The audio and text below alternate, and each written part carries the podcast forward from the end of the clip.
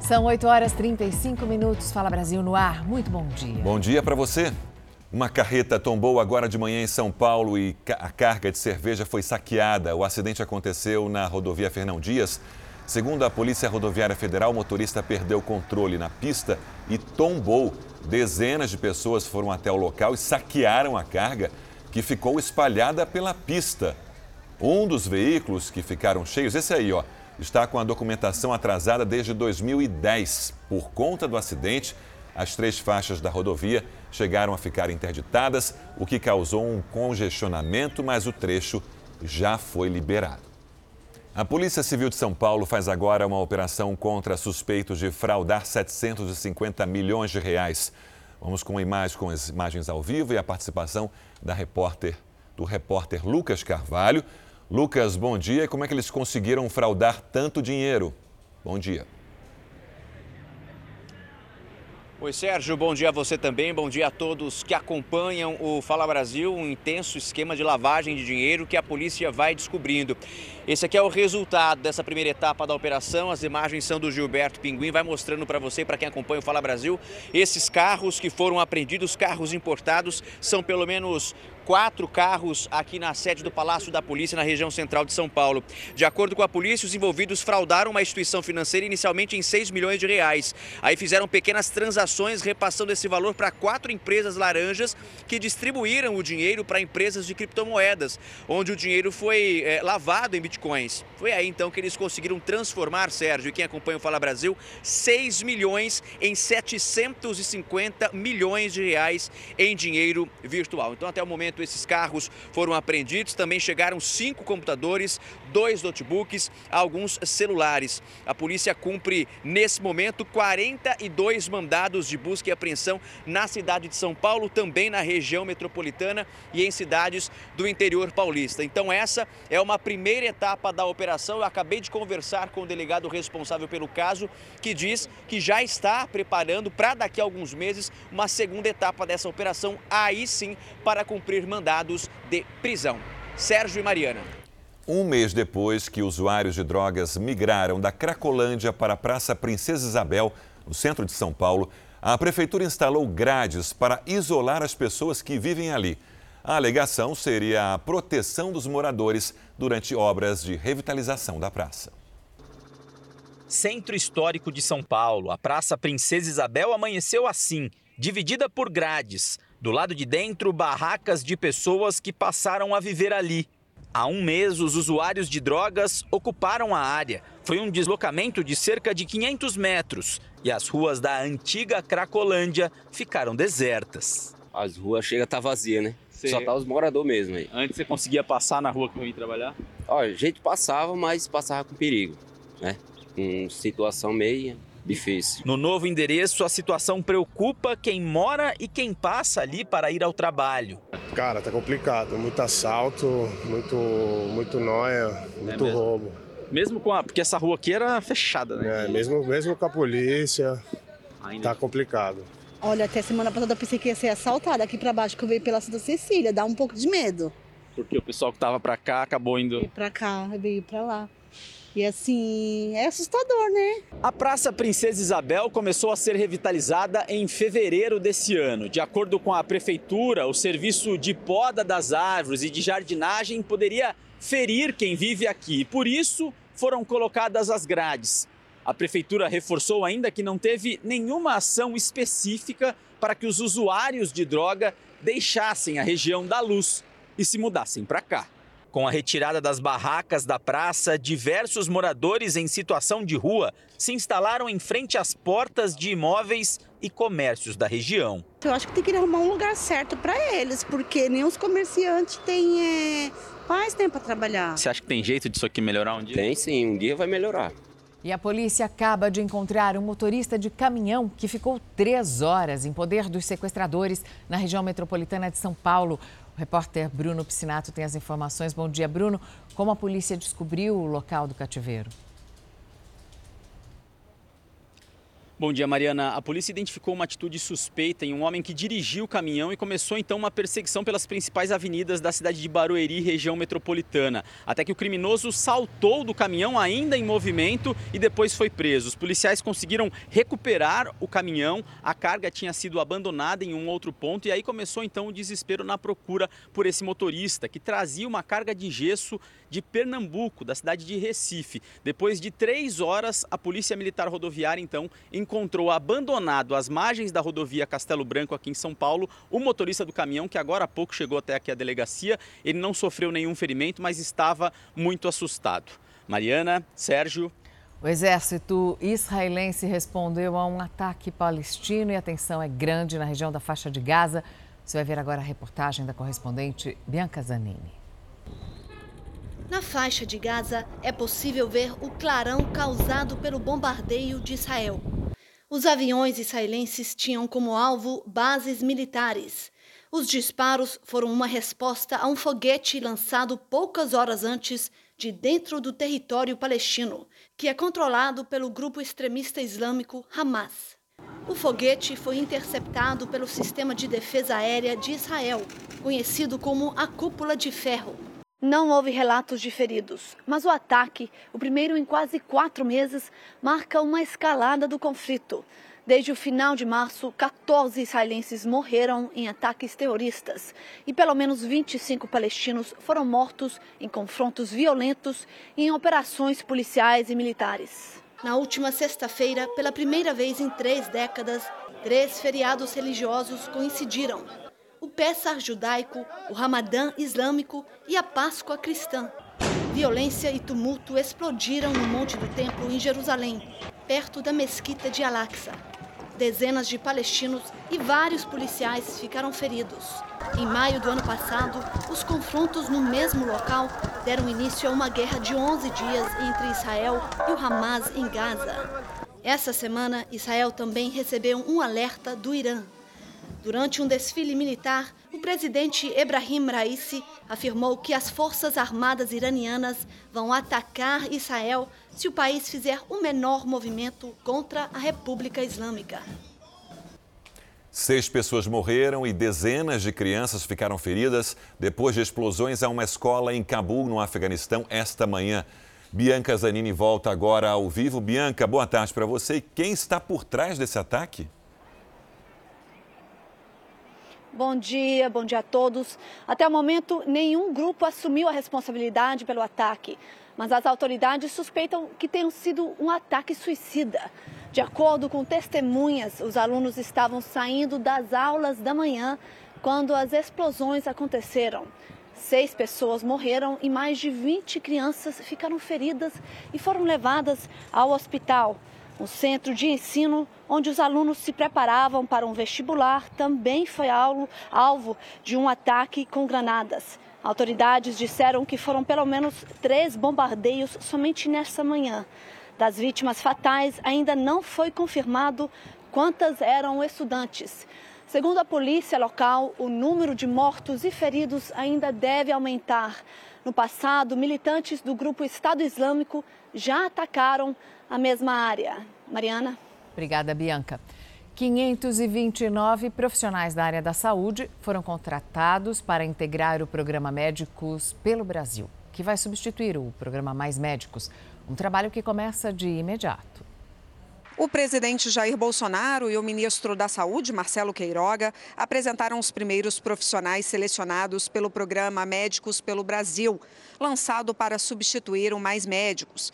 529 profissionais de saúde foram contratados nesta etapa. O Médicos pelo Brasil foi lançado em 2019, mas só agora os primeiros profissionais estão sendo contratados. A previsão é que 4.600 médicos participem do programa.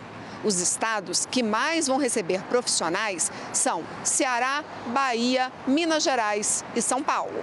Onde médicos de verdade, bem remunerados, vão ser espalhados pelo Brasil para bem atender a nossa população. Que tem, vai ter um tratamento por esses médicos profissionais bastante é, salutar. A principal diferença entre os dois programas é que o Médicos pelo Brasil vai priorizar a contratação de profissionais brasileiros.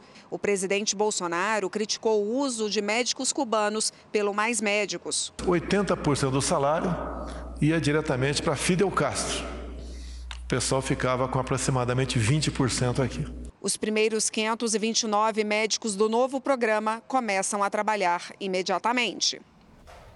A Polícia do Rio faz uma operação agora para combater sites que transmitem sinal pirata de canais por assinatura. A repórter Aline Pacheco acompanha. Aline, bom dia.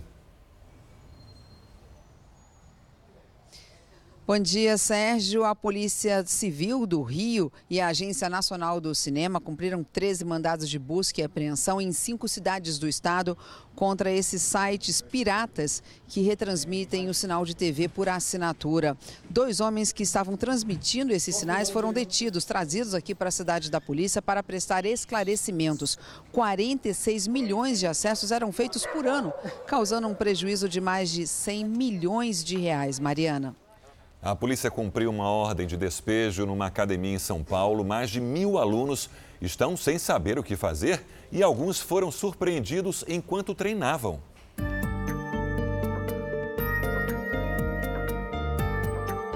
Os alunos foram surpreendidos enquanto treinavam. Policiais militares foram chamados para garantir a ação de despejo. Me mandaram para parar as atividades por ordem judicial para encerrar as atividades. Em pouco tempo, tudo começou a ser retirado. Equipamentos de musculação, material de ginástica e móveis tinham como destino um caminhão de mudança. A academia, que fechou as portas e deixou cerca de mil alunos sem nenhum tipo de informação, funcionava há 20 anos na Pompeia, zona oeste de São Paulo. Segundo denúncia dos frequentadores, até semana passada, a administração comercializava novos planos anuais, no valor de R$ 2.400 descaso, né, de não, pelo menos não avisar as pessoas, porque eles têm os contatos dos alunos. Isso não foi uma coisa que pegou eles de surpresa, eles já sabiam que isso estava acontecendo, porque isso não acontece de um dia para o outro. A filha da Thaís, de apenas 7 anos, ficou sem as aulas de natação. Ela fica frustrada, já está nadando há um tempo. É muito desgastante isso para gente que trabalha o dia inteiro, aí chega para trazer o filho e não consegue entrar. O pedido de despejo foi feito pela construtora que comprou o terreno no ano passado, com o objetivo de erguer um conjunto de apartamentos no lugar. A academia passa por dificuldades financeiras e enfrenta um processo de recuperação judicial. Ela se encontra em recuperação judicial já com uma medida protetiva decretada pelo juiz recuperacional no sentido de manter a academia aqui, inclusive eh, suspendendo as ações de despejo. A academia voltando, os alunos podem voltar a fazer a academia e, evidentemente, ter o ressarcimento desses dias que ficaram parados. Porém, o entorno já tem tapumes que indicam que o local será demolido em breve. A incorporadora informou por meio de nota que o terreno é fundamental para o desenvolvimento de empreendimento imobiliário a ser lançado futuramente e que a ação de despejo é antiga, movida pelo antigo proprietário em dezembro de 2020, em decorrência da falta de pagamento. Para este especialista em direito do consumidor, além de multas do PROCON, a academia pode ser alvo de uma ação do Ministério Público. O Ministério Público ele pode, ele tem o poder aí de ingressar com uma ação civil pública para proteger os direitos dessa, dessa coletividade é, de alunos. Isso não pode acontecer em lugar nenhum. Você não pode chegar num lugar e não ter o serviço que você comprou, independente de onde você estiver. Sete pessoas morreram e uma ainda está desaparecida depois de dois naufrágios é, com barcos nos rios do estado do Pará. Pois é, segundo especialistas, o inverno amazônico e a imprudência de alguns condutores contribuem para o aumento de naufrágios nessa época do ano. Até agora foram confirmadas cinco vítimas do naufrágio no rio Tocantins na tarde de sábado. Um homem continua desaparecido. 15 pessoas estavam na rabeta, barco de pequeno porte, que se chocou contra um banco de areia durante uma tempestade. Todos foram arremessados no rio. Ninguém usava coletes salva-vidas. E no distrito de Outeiro, um homem de 41 anos e uma mulher de 48 perderam a vida nas águas do rio Pará, na travessia para a região das ilhas em Belém. Eles também estavam em uma rabeta. A forte maresia fez o barco afundar. A sequência de mortes e naufrágios nos últimos dias chama a atenção. Em todo o ano passado foram registradas 37 ocorrências nos rios da Amazônia. Este ano, nos quatro primeiros meses, já são 12. A maior incidência está na área dos Estreitos e na ilha do Marajó. E nesta época do ano, as chuvas do inverno amazônico contribuem para deixar os rios ainda mais perigosos. Esta época, com muita chuva, muito vento, tudo se torna perigoso na Amazônia, até para as grandes embarcações, porque você tem pouca visibilidade, é muita maresia e muito vento. Isso aí ocorre de você ter, porventura, um acidente. Além disso, a imprudência na condução das embarcações aumenta o risco de naufrágios. Eu não vou sair com uma embarcação que eu não tenho colete salva-vida, não tenho boia, não tenho nada para é, ajudar numa salvatagem. E aqui em São Paulo, integrantes dessas quadrilhas que usam disfarces em assaltos são alvo de uma operação neste momento. William Leite, bom dia. São quantos presos até agora? Muito bom dia, Sérgio. Bom dia a todos. São dois presos, um investigado nessa operação conduzida aqui pela 93DP a roubos e furtos a residências. Como eles agiam? Utilizavam essa mochila aqui, por exemplo, com mochila de entregadores de aplicativos para confundir as vítimas e acabavam entrando nas residências e também nas casas, sempre usando as mochilas. Uma delas foi apreendida hoje, outros materiais apreendidos e celulares, dois estão presos, um está sendo sendo averiguado, a polícia levanta as casas que eles uh, agiam e que roubaram na zona sul de São Paulo, Butantã, Jaguaré, Pirituba, também região da Zona Sul, onde os criminosos estavam agindo. Dois estão sendo procurados. A operação conduzida pelo doutor Luiz Romani e doutor Baldomero, delegado titular aqui, que vão fazer outras operações para encontrar mais pessoas que estão ligadas a essa quadrilha. Mariana e Sérgio.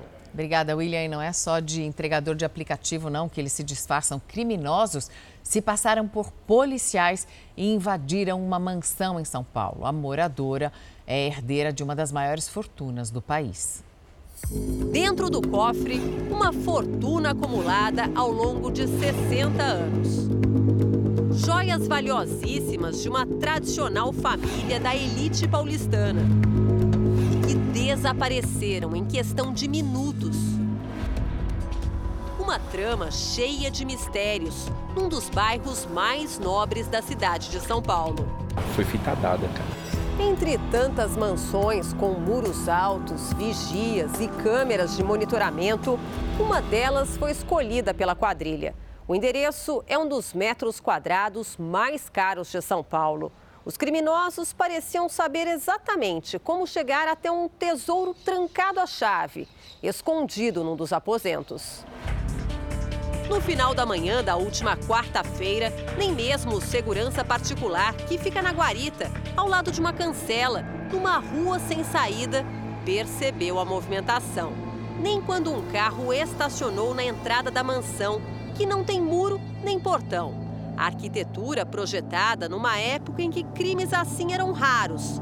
Mas os tempos mudaram.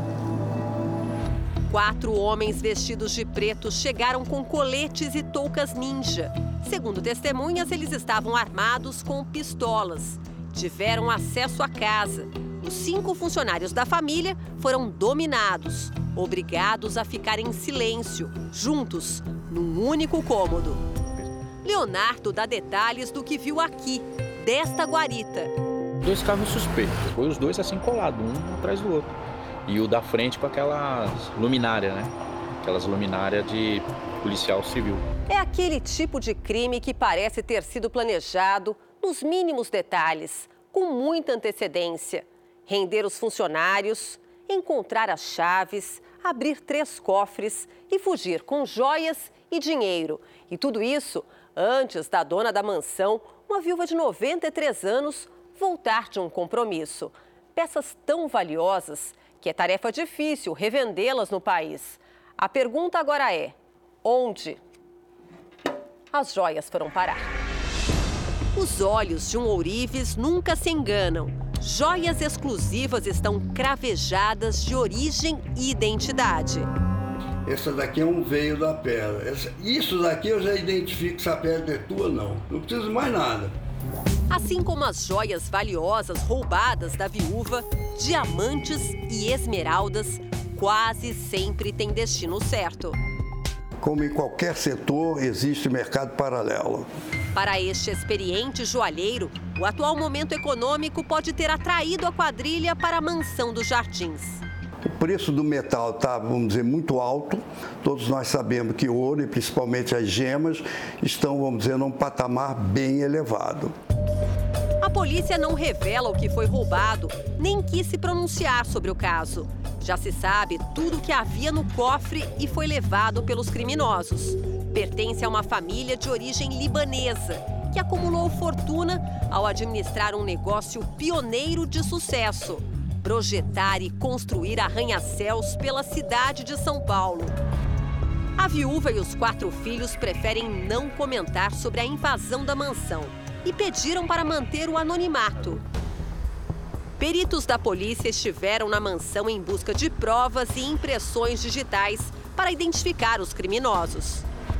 Muitas vezes esse tipo de crime ele ocorre com informações privilegiadas, né? O juiz federal revela ainda que crimes como este, que envolvem valores milionários, exigem planejamento. É, existe toda uma preparação né? né nesse tipo de organização ou de associação criminosa. O fato não é praticado é, rapidamente nem de forma não profissional, pelo contrário, é, é, é feito todo um estudo de local. Entre tantas dúvidas, a polícia quer saber se antes do crime houve alguma movimentação estranha naquela pequena rua, aparentemente tão pacata, de onde foi levada uma herança milionária de uma das famílias mais tradicionais da elite paulistana. O craque português Cristiano Ronaldo anunciou que a família perdeu um dos bebês que a mulher esperava. Cristiano Ronaldo e Georgina Rodrigues aguardavam a chegada de um casal de gêmeos, mas o garotinho morreu durante uma complicação na hora do parto. Georgina ia entrar na última semana de gestação, mas passou mal e o parto teve que ser antecipado.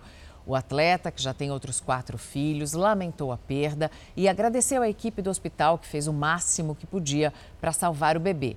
A menina passa bem.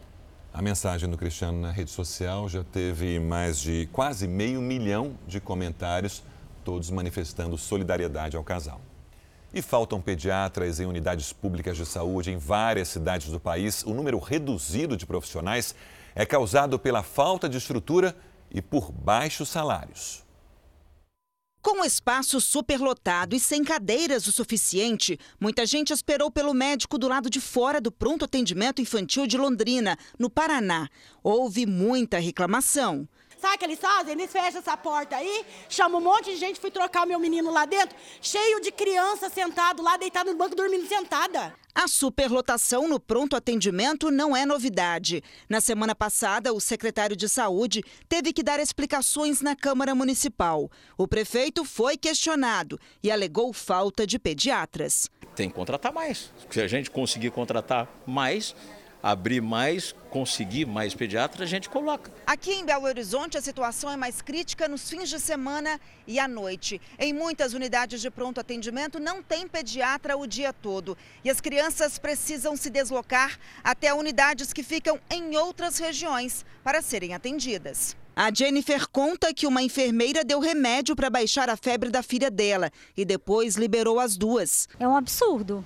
Infelizmente, teve outras mães que foram, que a criança estava bem ruinzinha, teve que ir. Este médico representante do Sindicato dos Servidores Públicos aponta fatores que têm feito com que os pediatras não queiram trabalhar nas unidades públicas de saúde de Belo Horizonte. O primeiro e mais importante é a falta de condições de trabalho.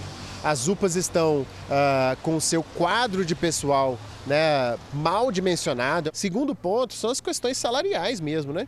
É, os médicos, os enfermeiros, os profissionais da prefeitura, de modo geral, ganham menos do que é, o mercado privado paga e também do que outros serviços públicos pagam. Por meio de nota, a Prefeitura informou que tem trabalhado para reforçar o número de profissionais de pediatria. A FEMIG informou que estão previstos dois novos pediatras para esta semana, contratados por meio de processo seletivo simplificado.